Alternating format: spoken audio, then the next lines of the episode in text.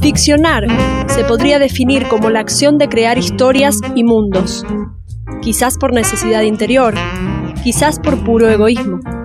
¿Será por eso que soy un ficcionador? Lo elegí como oficio porque los demás, los conocidos, me duelen. Ellos se acercan en exceso a la realidad.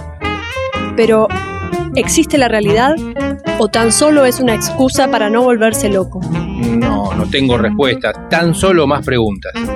Si querés escucharlas, el ficcionador junto a sus libros y su música te espera los jueves de 19 a 21 horas, aquí, en radiolamadriguera.com. Soy el ficcionador. Te acompañaré en cada episodio.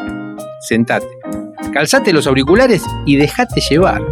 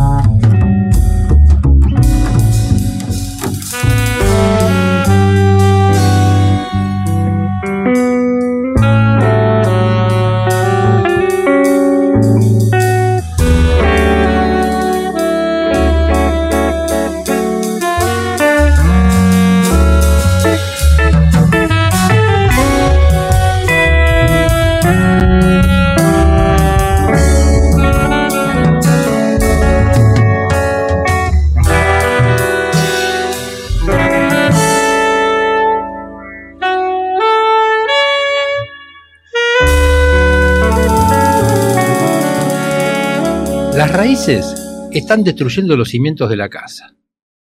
Dice mi madre que si no cortamos el árbol, se mata. Hay demasiada humedad, eso la deprime. Me voy a suicidar, dice. Si no cortamos el árbol, me voy a suicidar. Ella necesita la luz, los rayos del sol secando al mediodía, las estelas de polvo brillando contra las ráfagas de la tarde. Y yo le digo que no, que no podemos cortarlo. Pero ella insiste. El gomero levantó las baldosas naranjas, ahora verde musgo, quebradas del patio, por un ecosistema que produce su clorofila intensa entre las paredes grises carcomidas que sostienen el fondo de una casa de una familia que ya no es. A veces vienen los halcones que cría el municipio a pararse en lo más alto para observar con detención y cazar alguna rata. Mi hermano Sebastián me mandó unas fotos que le sacó a los halcones como si fueran animales que vuelan. De domésticos no tienen nada. Y de seguro no sienten afecto alguno por mi familia, pero por nuestra casa sí. El árbol es el pulmón de la cuadra y ocupa un punto medio en la manzana. Hace poco busqué en internet y vi la imagen del árbol en contraste con el resto de las casas de azoteas que atestan el barrio. Las azoteas también son bellas, con su monocromía que predomina, alguna cuerda con sábanas suspendidas y dos o tres plantas ornamentales puestas como adornos, para embellecer la monotonía que abruma en los techos montevideanos. Es cierto, como dijo el personaje del padre al personaje del hijo en una película que vi hace unos años. El tipo estaba en el exilio español y decía que de Buenos Aires extrañaba los techos. Montevideo no es Buenos Aires. Y yo no extraño los techos, porque vivo en uno. Vivo en la casa de arriba, de la casa de mi familia. Y mi casa tiene una puerta que da a la azotea y a los techos del techo. Por mucho tiempo creí que era imposible extrañar lo que uno transita. Pero hoy encontré el instante exacto de la nostalgia en la casa de abajo.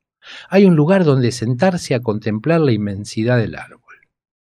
La descripción literaria es inviable, porque por más que presenciar la infinitud de cualquier árbol pueda percibirse similar, cuando una se sienta en un sillón, a determinada altura del suelo, levanta la mirada al enorme ventanal y sigue con los ojos el tronco grueso que corta la puerta en diagonal y las ramas que suben hacia el cielo, se detiene el tiempo. Intento explicarle a mi madre la importancia de mi punto de vista. Le digo que no me interesan los cimientos de la casa, ni las cañerías, que asesinar un árbol es un crimen y que no quiero ser cómplice de asesinato. Mi madre vuelve a repetir lo que podría ser el comienzo de esta historia. Si no cortamos el árbol, me suicido. Y agrega, si no lo cortás vos, lo corto yo, no te hagas problema. Si me dan a elegir entre la muerte de mi madre y el corte del árbol, prefiero a mi madre viva. Bienvenide. Bienvenide. Estamos en El Ficcionador.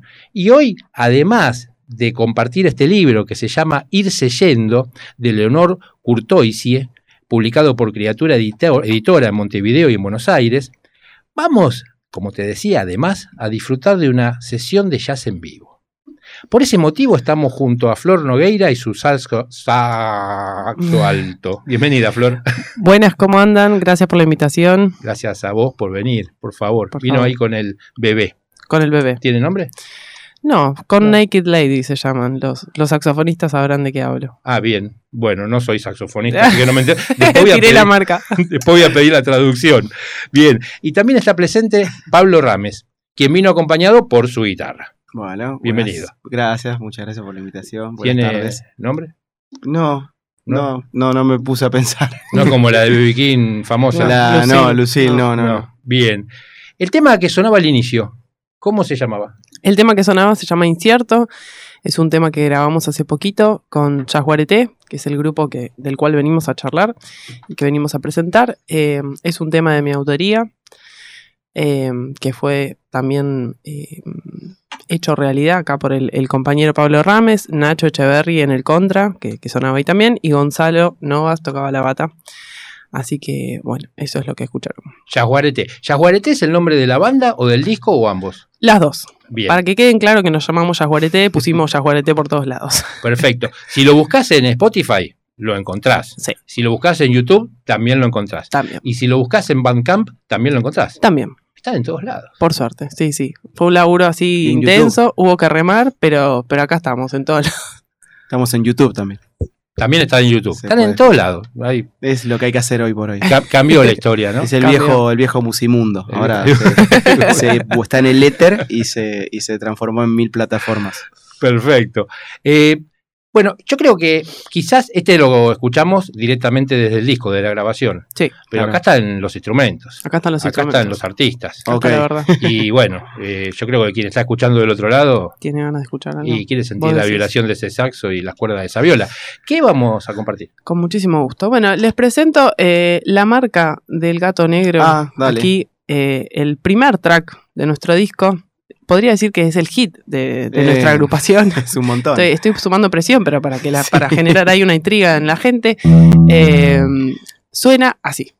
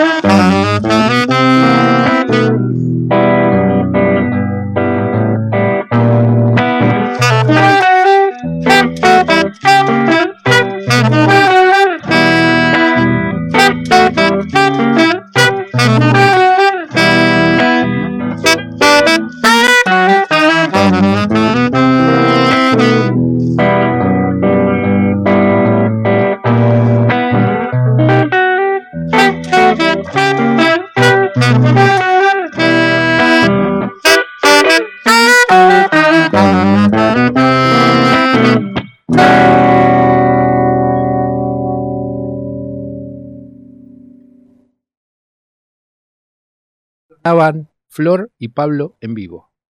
¿Cómo suena ese saxo? ¿Cómo vibra en el estudio?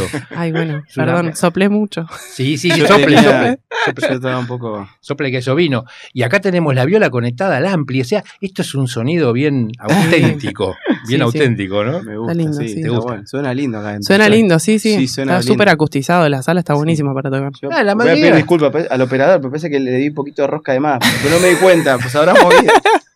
Sí, sí, allá, allá el operador asi- asiente. Sí, sí, sí, o sea, estamos de acuerdo. Pero bien, bien, se No disfruta. era mi intención, eh, no lo malinterprete. No, para, para nada, por favor. Eh, ¿Cómo empezó tu recorrido, Flor, con el- la música en general? Uf, bueno, eh, tenés un rato. Tenemos un rato. Era, tenía 10 años. A mi hermano le había regalado una guitarra. Esto nunca te lo conté, negro, de paso te lo contamos. A mi hermano le habían regalado, pregunta tampoco. le habían regalado una guitarra de juguete que la destrozó, no le dio ni cinco de pelota. Y yo tenía ganas de tocar la guitarra en realidad. Y bueno, ahí pidiendo un poco y, y jugando con la que había por ahí, en algún momento me regalaron a mí una guitarra y me mandaron a una profe con una amiga de, de mi infancia y así empezó. Eh, con la guitarra, Folclore, tiempo. cosas así. Sí, las cosas que te enseñan cuando vas a un profe de guitarra. Creo que lo primero que aprendí fueron unas canciones de los Beatles, alguna que otra samba y demás. Después estudié con otra profe. Después enseguida tuve amigas que ya tocaban, entonces como que medio que la guitarra andaba circulando ahí en distintos ámbitos. Y después ya más de grande, a los más, más de grande, a los 14... eh, Claro, tú fui- una adulta. Claro, una adulta. Y bueno, empezando de los 10, ¿viste? Claro. Eh, fui ni- un niño cantor. Eso tampoco lo sabes. No de Viena. Eh, no de Viena, de Ballester.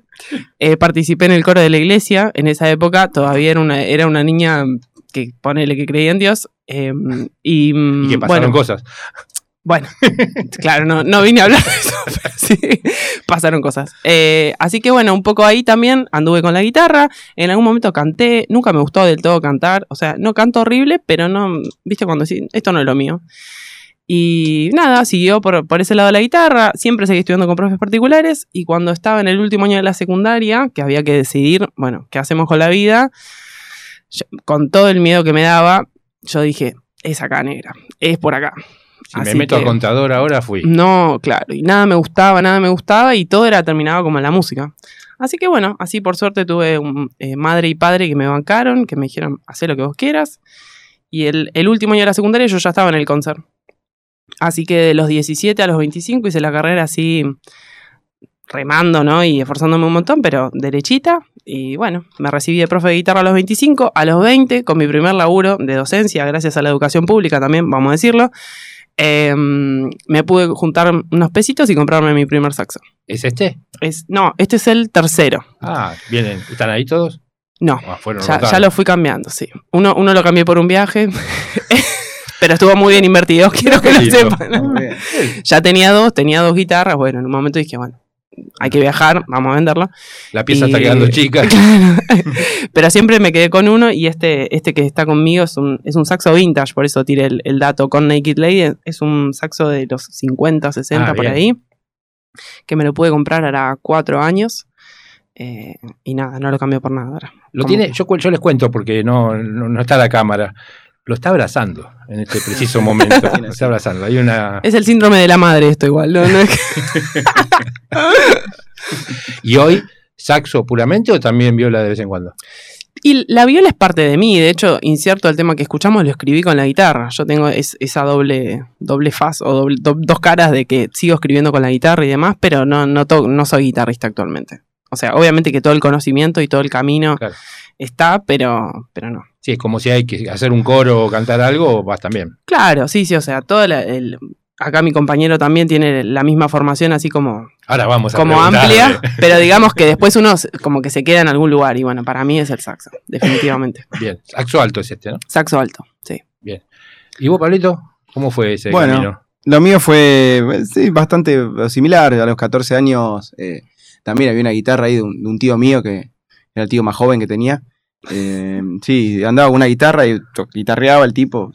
Le gustaba mucho a las chicas, creo que lo usaba para eso. Después lo entendí, más grande. Eso como contaba Serrat, que empezó a cantar porque era la única manera que se le acercaran las Bueno, mujeres. sí, sí, Pablo Rames más o menos también parecido. También. que- pero bueno, eh, empecé, había una guitarra en casa y mm, paviando, y un día, bueno, había que quería estudiar.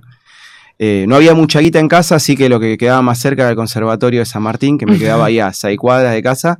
Me mandé, hice un poco, después dejé y después retomé a los 20 y pico, a los 20 más o 21, bueno, hice la carrera. Me llevó un poco más a mí que a Flor, me llevó muchos años. Eh, y después mi recorrido musical, eh, siempre lo aclaro, eh, yo soy un, esos guitarristas medio híbridos, ¿viste? Soy un guitarrista, yo con el rock empecé y, siempre coqueteé con, con el folclore y con el jazz. En ese orden, o sea, primero más el rock, después más folclore y último el jazz. Último de, de- de- de vago por no estudiar, porque para tocar esto tengo que estudiar Claro, mucho. Hay que laburar bastante para Y claro. Y bueno, nada, estuve en varias bandas, pude grabar varios discos, estuve en una banda, un disco de folclore con los chicos del conservatorio, Naranjales, la No Caduco, otra banda que tuve, tuve banda de heavy metal, tipo Deep Purple, Zeppelin, tuve, ¿qué más? Pero del heavy metal copado, no del de, 70, del 70. claro, no de ese que. No sé cuál es el del pero me, a mí me gusta, viste, yo soy medio Pero viste, que- viste que hay un heavy que cuando lo escuchás. claro, te- tipo death metal. Claro. O sea, un ratito. Pará. claro, está bien, ya está, ya está bien, apaga. Te entendí. en realidad, bueno. nada, y a mí siempre tuve como una apertura muy, muy, muy amplia en lo que es musical, porque me, me, me encanta, no sé, de Debussy hasta, no sé, me gusta, qué sé yo, Damas Gratis, te lo escucho y te lo escucho, ¿eh? no es que digo, no, lo, lo escucho. Y, y eso está bueno, pero también al mismo tiempo es malo, que siempre lo hablo acá con la amiga, que nunca llego a profundizar un estilo, pero vivo feliz. A mí me gusta. ¿Para Me qué gusta. hacías esto si no? Claro. No. de hecho tengo otros proyectos musicales, así que eh, más de otros, de otros estilos. Pero bueno, acá con la amiga nos, nos conocimos cursando hace muchos Ah, años eso te iba a y, preguntar, ¿cuánto hace que se conocen? y nos conocemos del concert. Cursamos un par de materias. Sí, un par. No sacamos, y la cuenta por el concert son tan largos que medio que se te va la vida. ahí Y por lo ¿viste? menos desde 2010 nos habremos cruzado. Claro, sí, en elementos O sea, hace- técnicos. Teníamos una materia llamada elementos técnicos de la música, que era, estaba re buena, pero era la más difícil, ¿viste? Cursábamos dos veces por semana, me acuerdo. Mira, todavía me acuerdo. A veces sueño con esa materia. Y sí, me levanto. El trabajo práctico del contrapunto. No, Pablo, ya te egresás, ya te estás por jubilar. y teníamos buena onda con ella y con Palo, que fue una de las que comenzó también con nosotros en Yaguareté, eh, una trombonista. Y siempre pegamos buena onda y después ella se tocaba una fecha, ella tenía otra banda, tenías la suite, que yo te fui a ver un par de veces, con unos chicos del concert también. Y después tenía un trío, Sí. Bo- perdón, yo soy un desastre con esto. Y un día la cruzamos en el Club de la Música allá en Ballester, que nos cruzamos un par de conservatorios. Esa noche me estuvo re divertido, Sí. todas viejas caras. Y nos juntamos, me dice, che, yo estoy componiendo, quiero armar una banda eh, que tenga, que no tenga tanto peso en, lo estricto, en lo musical, que nos machacaron tanto en el conservatorio. Digo, mirá, yo tengo ganas de. Estaba como en una etapa, hace unos años empecé con una etapa más abierta, más de no pensar en el hit, ni en ser famoso, ni en querer pegarla, sino todo lo contrario. Estoy más para, para tocar en una sobremesa. Eh, si quieren venir a mi casa después de comer y escucharme tocar, sería ideal para mí. Ahora vamos. Eh, no, no todo drama, siempre son ¿Cocinás también? Sí, cocinamos en casa, sí, nos Bien. gusta. Bueno, Comer y beber allá vamos. en ese orden. Perfecto. Y allá los muchachos también. Sí, sí, viene todo. Vamos todos, listo. Y, y nos juntamos un día en una terraza de la, tar- la casa de ella. Nos dimos cuenta que vivíamos cerca también. También. Teníamos Pequeño vecinos, detalle. pues ella se había mudado. Y empezamos a me empe- mostró un tema, yo le pasé unos temas míos y ver qué onda y nos pusimos a armar esto. Y fue así bastante expeditivo y bastante natural como hicieron las cosas. Eh, creo que nos recostó también grabar el disco, nos costó mucho, eso hay que decirlo. ¿Cuánto hace que lo empezaron? En realidad, de laburo fueron dos años reales, ¿no? O sea, de, empezar a juntarse, a armar, ensayar, a probar. La, banda, digamos que también pasó por varias formaciones. Arrancamos sexteto y en el camino, bueno, nada, tocamos un tiempo en, esa, en ese formato que estuvo buenísimo, pero al momento de grabar, por diferentes motivos, quedamos cuarteto. Y un poco este año fue como arrancamos pensando, esto hay que grabarlo, porque, viste, suele pasar mucho, hablo más de- del palo del jazz, se toca un montón. Claro. Y Colaboración, Claro, y, en realidad no se graba tanto. O sea, hay mucha gente re grosa que graba un montón, pero también hay muchos músicos por ahí de, de mi edad y, y de mi, del entorno actual, ¿no? Como que tocan un montón y por ahí no graban sus propios discos o su propia música. Eh, Y siendo que a mí también me viene pasando eso, o sea, ya hace unos años, o sea, grabé un disco con una banda hace 2017 creo, pero por mucho tiempo no grabé nada. Y esta vuelta me sentí como, no, esto esto hay que registrarlo y, y también pensando no en materializar, o sea, para los músicos en un punto e- esa es la materialización de, de la música. Poner ese objetivo y cumplirlo, Grabar, ¿no? claro, que quede, que si alguien te quiere buscar te encuentre y pueda escuchar y como mostrar una cosa mucho más eh, armada, lograda. Lleva un montón de laburo, lleva, lleva dinero, obviamente, no se graba del aire. Eh, pero bueno, un poco fue el objetivo este año. Y también venía por el, por el palo de lo, de lo efímero que pasa con, con, eh, con las composiciones, ¿no? Y, y nos hablamos, che, yo tengo cinco temas guardados en un cajón, o los grabé en mi casa con una placa de audio y los subí el video de YouTube con una foto de, no sé, de mi gato. No, mi gato no, no me gusta, de, de mi perra. Entonces dijimos, che, vamos a, a concretarlo esto. Cuando uno dice concretar eso, me imagino que te, por ahí te pasa a vos con tu, con tu programa de radio.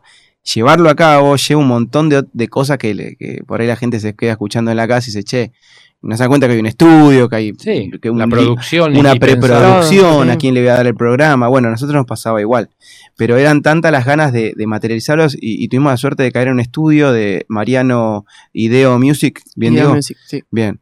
Eh, un estudio increíble en Palermo que nos trataron súper bien y nos laburó con un profesionalismo, con un asistente que era, siempre me olvido. Julio, José. Julio. ¿Eh? Julio o José. No, Juan. Bueno, Julio, José y Juan, hay que agradecer a los tres por las dudas. No, un fenómeno y nos trataron súper bien y, y la verdad que nos, cuando terminamos de grabar eh, dijimos, che, queremos grabar de vuelta. Y así que en esa estamos hoy por hoy. Ahora, yo te estoy tirando, vos tenés que hacer las preguntas. Yo te, vos me largás a sí, mí, me yo hablo, ¿eh? Sí, Mirá me que- encanta. No, bueno, así Una que- cosa que sí. yo escuchando el disco, a mí me trajo esta reminiscencia del primer gato Barbieri. Mirá, ay, que, que Esa- emo- me muero muerta. Me ese están cruce, comparando con el gato ese cruce ¿no? de. Claro, a, a mí el saxo me llega mucho. Particularmente es un instrumento que me llega. Yo quería, la jovenzuelo, soplar un saxo, no tenía guita, empecé con una trompeta, me fue muy mal. No, Sí. no le pegué La, nunca la a la- trompeta hay que tenerle boquilla. paciencia. no le pegué nunca a la boquilla, abandoné y ahí colgué la música, ¿no? Y el saxo, bueno, y me me lo escuchaba el disco y me acordaba de esta reminiscencia de los primeros discos del gato, gato. con esa cosa, eh, lo, lo latino, el folclore y metido. Y dije, uy, loco, esto es, es alucinante. Por eso Oh, dije, lo, lo Tremendo, lo ¿no? no, quiero la comparación con el gato Barbieri es una cosa Lo quiero escuchar en vivo. Bueno, ya que estamos de esto de, de escuchar en vivo, eh, antes dijimos los que participaron en el disco, sí, ya Sí, dijiste sí, sí, los nombramos, los Sí, nombramos. perfecto. Sí, no falla. ahora, bueno, el, eh, está, nos está acompañando en la batería eh, Gonza. Decidió eh, abrirse el proyecto. Nos acompaña en este momento Javier García Atencio. Javier García. nuevo batero. nuevo Atencio. baterista. Ah, ok. Y nunca le pregunté el apellido, ¿viste? Y Javi. nada, y estamos eh, con Nacho Echeverry, que es, que es la idea de grabar porque está ahí, trajo sus composiciones, hay temas que trajo Nacho, que es el contrabajista, y es- estamos ahí ya haciéndolo sonar y están... pff, Tremendo. No sabe lo que están. Así que ya Bueno, hay Yaguarete volumen 2. Además de escuchar a Jaguarete en vivo, acá Sí. en versión dúo, hoy, Mm. que también es una primicia, ¿no? Ah, sí. No, tocamos... Sí, ya hemos tocado dúo, sí, sí, sí. Bueno, pero déjenme contentar. No, ah, bueno, perdón, perdón, sí, perdón. por primera vez primicia. en el Nunca país. pasó esto. En Capital nunca lo hicimos. Bien, perfecto. Bueno, primicia en la ciudad de Buenos Aires, acá en la madriguera. Eh, ya sabés, si querés escuchar a Yajuarete, podés buscarlo en Spotify, en YouTube, en, en Bandcamp. Y ahora vas a escuchar en vivo. ¿Qué vamos a escuchar? ¿Circular? ¿Vamos con circular? Dale. Tercer tema de- del disco. Tercer tema del disco. Perfecto. Vamos con ese, a ver si Vamos me- con circular. A ver cómo, suena. Ahí bajo un poquito, operador. Yo con los sonistas, viste, trato de llevar lo mejor posible. Este hombre es muy bueno, el operador Sí, acá. ¿no? Es muy generoso. Voy a, voy a abusar de su bondad y voy a subir un poquito. Ahí. Bueno, ahí va en vivo. Me va a matar, boludo.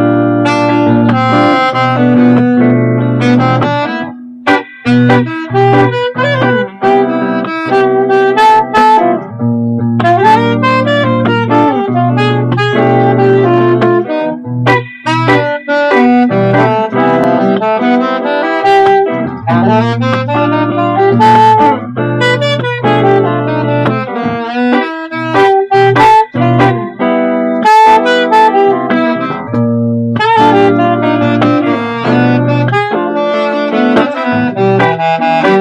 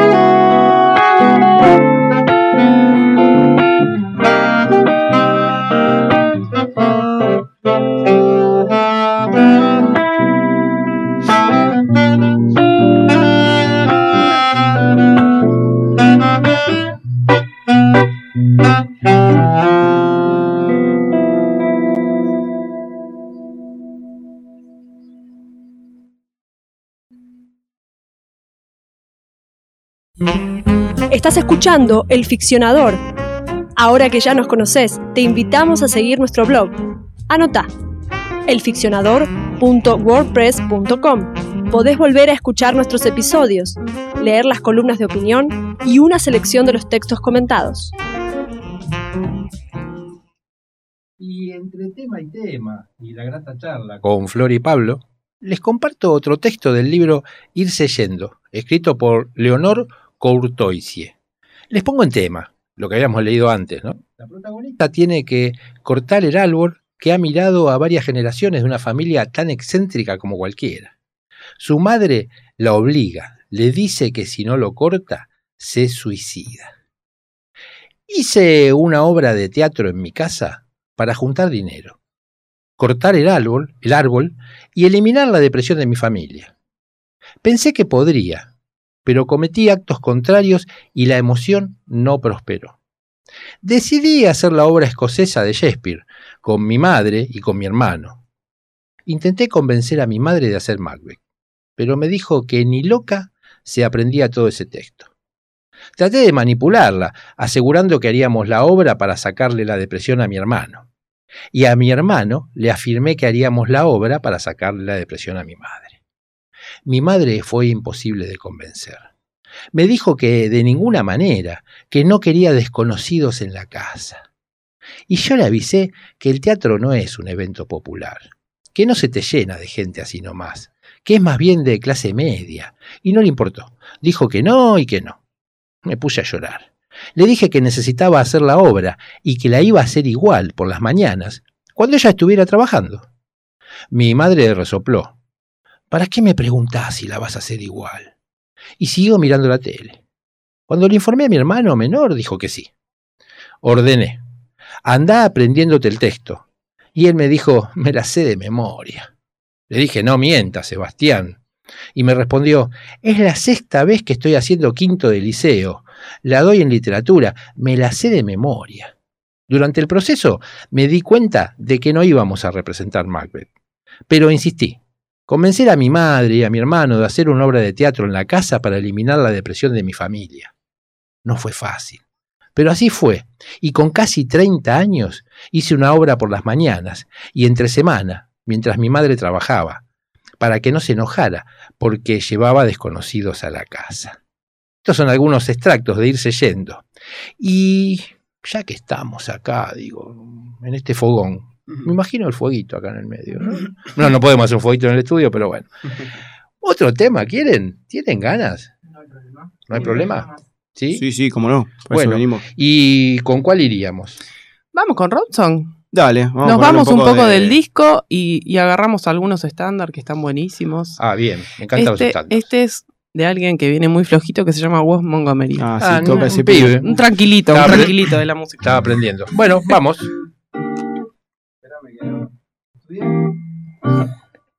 Fenómeno.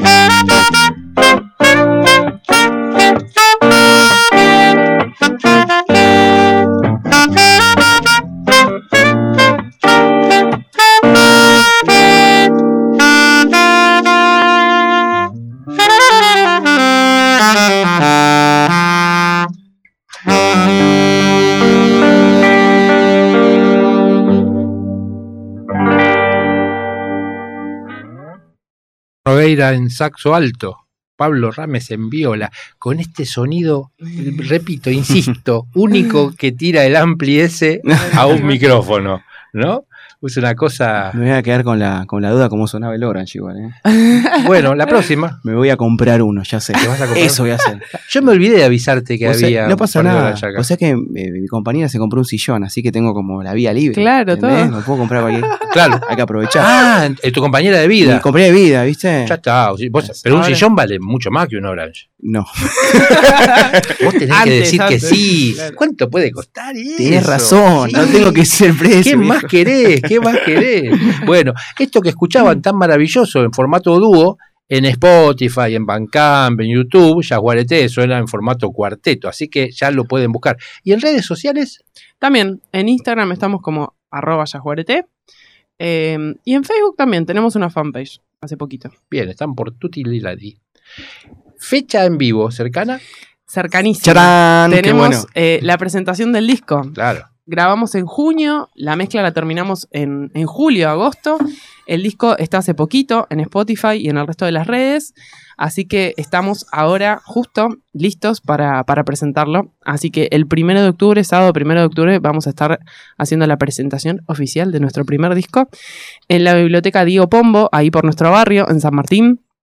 También hablamos de eso, somos un grupo de- del barrio Del Conurba. del Conurba y em, nos embanderamos un poco en eso, porque la verdad es que del otro lado de la General Paz a veces está flaca la, la agenda cultural. O sea, las municipalidades siempre tienen mucha agenda y demás, pero por ahí si uno quiere salir, ¿no? Y demás, eh, como que escasea. No es Palermo, no es Capital, que por ahí por todos lados. cruzando siempre la General Paz. Claro, y también es como un poco la incógnita de que muchos de los que vivimos allá nos venimos de este lado. Bueno, entonces un poco como por esas, por esas cuestiones y demás, estamos tocando, yo particularmente, en la Biblia. Este año tuve la suerte de que me abran las puertas para, para armar un montón de cosas. Y la verdad que para mí no hay mejor lugar que ese para presentar el disco, porque además es hermoso tocar en una biblioteca, hay que decirlo. Sí, No, el- tiene todo un significado más allá de la música y de que tienen un hermoso escenario y tienen un sonido espectacular también. Eh, como que culturalmente está. Sí, allá en, en el conurbano, no sé cómo estará acá, la- el tema de las bibliotecas empezó a virar y, por ejemplo, en nuestro barrio San Martín, todas las bibliotecas dejaron, o sea, si bien siguen funcionando como bibliotecas, eh, funcionan más bien como centros culturales o, o así, Claro. eh, Sí, focos de reunión. Sí, Entonces, eh, por suerte nosotros allá tenemos bastante las bibliotecas, la Rivadavia, la, también. la, La, Alberdi, y que la unos Pombo, festivales re lindos también. eh, está la Murillo también sí. que las conocemos y bueno, nosotros caímos en la, no caímos, elegimos la, la, la, uy, Pombo. La Pombo. la Pombo, la Diego gracias. Pombo. ya no, esta hora, perdón chicos, no hay más. Eh, y, y nada, como decía acá mi, mi amiga, era que queríamos darle un poco de identidad también al, al barrio. No, el- no el tema de decir el barrio y hago lo que sea en el barrio, sino como decir, bueno, en el barrio acá hay músicos que apuestan a, a tocar lo que quieras, invitar a otros músicos que, que no tenés que tener dos mil millones de visitas en YouTube para ser alguien. Podés tener menos visitas, muchas menos visitas y sentirte bien haciendo la música que te gusta y por eso esa fusión de jazz y folclore, folclore que- del conurbano, que Claro. nosotros estamos más cerca del folclore, ¿viste? Que del tango, o por, así- por lo menos así lo sentimos y que nos gusta toda la música, obviamente, pero pensamos que viene por ahí. Yo recién te escuchaba leer y me iba a las Biblias, me venía a la cabeza Mm, en los también centros culturales eso. de San Martín, que Claro. se da mucha jam de poesía, eh, me quedé reenganchado, quería que sigas leyendo, además me encanta cómo lees, ¿viste? Cómo lees. Sí, como- re lindo leer. Está leo un poquito más, pero es largo el librito. Está sí, buenísimo. sí, está bueno. Y bueno, un poco invitar a, a la gente de, de y a las de Capital, ¿no? También, También. sí, han venido, han venido a los eventos ver, ¿eh? mm. San Martín es acá nomás. Sí, acá pero, nomás. pero hay mucha gente que decís San Martín y es como, ah, ah, Yo ¿cómo? cursaba en la UNSAM. Así Bueno, que, ni hablar, sí. eh, la Diego Pombo, ¿por dónde estamos? ¿Estás de céntrica en San Martín? Está de la, la bajada de Avenida San Martín, de la General Paz, a 30 cuadras para adentro. Para el lado del UNSAM, un Ujú. poquito más. En la zona de boliches, bueno, de ahí a O sea, es 3 una- cuadras. digamos, es una zona céntrica, una sí, no, zona no es que te tenés que meter, Claro. digamos, en un lugar que es una boca de lobo. No, para nada. Pregunto eso para quien quiera ir de. No, de está lleno de lugares para comer. Es como nuestra pequeña calle Corrientes. Claro. Perfecto. Las luces se encienden. En Claro, calle. Avenida 25 de Mayo y, y la y la Está un poquito antes de, de lo que es la creme de la creme sanmartinense. Claro. O sanmartiniana, como San. O gusta. San Martinosa. San Martínica también San podría ser. Martínica es muy bueno. Sábado primero de octubre. Sábado ¿Hora? primero, 21 horas. ¿Qué se hace? ¿Se reserva? ¿Uno va? ¿Se manda? Ideal sería que nos cuenten que quieren venir y reservar, obviamente que se puede, en nuestro Insta, arroba yaguarete, en, en el de la Bibliopombo también, arroba bibliopombo. Eh, pueden, pueden preguntar y pueden reservar. La verdad es que cuesta, ¿no? Porque no estamos acostumbrados a caer a un show y reservar antes y demás. Entonces es como que miti miti. Por un lado, que mm, está buenísimo que nos cuenten y que quieran reservar, no es obligación. Pueden también caer ese día y estamos preparados para todos. Perfecto. Buenísimo. Va a haber, Eh, va a haber, perdón, sí, eh, dale. va a haber de, de- de- de beber, va a haber Ah, de comer. También, sí, Sí, por favor, que nos falte, que nos falte. Es muy como, diría que casi la mitad del show. ¿Tenemos tiro a la primicia? Tenemos pizzas gourmet ese día, Ah, tremendo. no, sabía. Yo también estoy enterando. Se está enterando. Ya vas con más ganas de laburar. Claro, Opa, tenemos ahí pizzas cambio. gourmet y, y bebidas varias, eh, A ver, porque luego se adentra Y la tenemos- noche y nos quedamos ahí. La Biblia tiene un jardín hermoso también. Me están Vendamos tentando. todo. Me están Y venite, hombre. Me Escuchame, y tenemos invitados, ¿los puedo decir quiénes son? Podemos develarlo. Bueno, va a venir la, una ex compañera nuestra del ya. Sí, conservatorio. que la queremos, que Eh, la la queremos. queremos mucho, una cantante, Marcela Piccolo, va a venir a cantar unas cosas con. eh, no le voy a decir qué cosas. Va a No, haber no, una onda, no, no una, función muy piola. Y va a venir el gran maestro Daniel Rollano, profesor de conservatorio y músico Hay el de San Martín de también. San Martín, a, a sumarse con el piano en algunos temas. Así que nada. Va a ser, pero una noche Sí, sí. con Tuti. Con Tuti. Esperemos. Con Tuti. Bien. Eh, ¿Está en clases? Damos clases, sí. Actualmente, pasan- actualmente yo estoy como eh, dando clases si, si pinta, digamos, no estoy fomentando mis espacios como en otro momento, porque este año tuve, pero, pero paso mi chivo ya que estoy, Lógico. ya que estoy en la radio. Eh, estuve armando un evento que se llama Jazz y Copas, que los invito también, eh, en la Biblio Diego Pombo y en otras biblios. Ahora en octubre, el próximo es el sábado 15 de octubre, en la Biblioteca Popular Cornelio Saavedra, en Saavedra, en el barrio Saavedra. Sigo con, el tema de las bibliotecas. Eh, el evento es jazz y copas, como, como bien dije. Hay una degustación inicial. eh, laburamos con emprendedores del mundo del vino, pero que está, está buena la propuesta que traen. eh, es como una, una pseudo cata, o sea, una cata pero informal, no una cata real guiada y demás. Una cata corta sería, o sea, venir y probar un par de vinos que te gusten. Después arranca el show, pero el show es con mesitas, o sea, realmente hay un, un concierto de música real. Y una vez que la gente se sienta, se puede, puede seguir consumiendo la bebida que quiera, ¿no? Obviamente que el precio de la entrada no incluye todo, no es No, porque si van- tenedor libre, ¿no? O sea, la entrada incluye la entrada del show y la degustación. La cata. Claro. Claro. Después hay buffet, generalmente hay parrilla, que está buenísimo, eh, empanadas, eh, opción ve- vegetariana también. Y bueno, es, eso es Y esa movida, como, ¿dó- ¿dónde la encontramos en las redes? Esa movida la encuentran como arroba jazz y copas Buenos Aires, bus as, eh, en Instagram. Y bueno, me pueden encontrar a mí también y, y preguntarme. Perfecto, bien. Y vos, pará, digo, ¿y el tuyo cómo era? El- Eh, arroba flor.nogueira con Z al final. ¿Con I latina? Sí. Con I latina. Bien. ¿Y vos, Pablo, das clase? Eh, sí, pero lo mío es más triste. Yo soy, No digas así. yo soy, No hay yo soy profesor de música. No hay copas, hay, hay vasos de plástico para que no se lastimen los chicos. No, yo, en realidad, yo mi trabajo, me gano la vida. eh, soy profesor de música de la Escuela de Estética número 1 de San Martín. Tengo el taller de, de primaria, ahí desempeño. Y soy, me desempeño como vicedirector de la secundaria especializada en arte número 1 de Burlingame, la ICEA.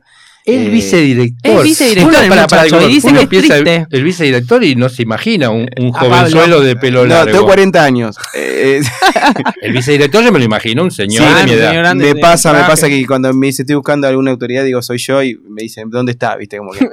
Pero bueno, eh, y no, no, doy, no doy clases particulares, la verdad que no tengo tiempo, pero bueno, nada. Si quieren seguirme en mi Instagram, te subo algunas cosas, Pablo Rames Músico, arroba Pablo Rames Músico. Y nada, te iba a decir que yo participé en las primeras Jazz y estaba buenísimo. Tomamos vino negra, ¿te acordás? No, no contemos esa parte. Claro, esa parte no, Claro. no sé si corresponde. Porque, Después me No, rajó, no, no. me dijo, flaco, me vas a, voy a pérdida, como Claro, me dijo. claro, claro. Pero No, sí, se- no podía, se- no podía. se- es, el logo es buena música, buenos vinos. Claro, O sea, van de la mano. ya te la o sea, vendí, ya si te la vendí. Si no hay buena música, no hay buenos vinos y viceversa. Perfecto, van de la mano.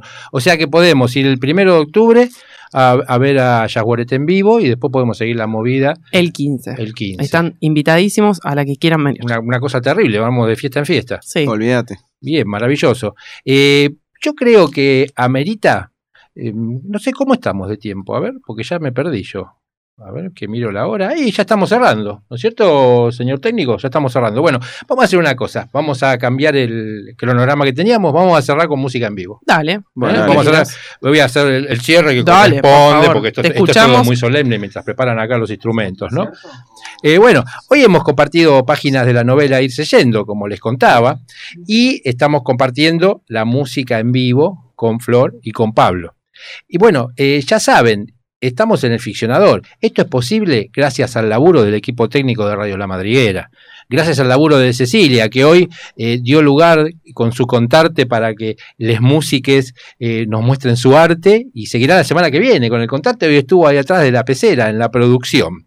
Y bueno, gracias a Romina, que nos hace las artísticas y la voz de algunas lecturas. Y gracias a Adrián, que está ahí atrás en la, trinchera del diseño y las redes. Ya sabes, si necesitas algo lindo, mejor llamalo a Adrián arrementería.com. Y si necesitas imprimir libros, ya sabes, américa-gráfica.com, una imprenta de aquellas, podés imprimir desde 50 ejemplares. Y bueno, nos vamos a ir en vivo. Les agradezco infinitamente porque se hizo corto, pero esto es maravilloso y el jazz en vivo es jazz. Es, es lindo, la verdad que sí. ¿Con qué nos vamos entonces? Nos vamos con Birks Works, una, una composición tremenda de Dizzy Gillespie. Nada menos. Nada menos. Tenés. Gracias, Mario, a vos por el espacio. Gracias, Un Mario. placer haber estado aquí. Muy amable a los chicos ahí. Bien, muchísimas gracias. Bueno, vamos con este dúo en vivo y nos despedimos por esta semana.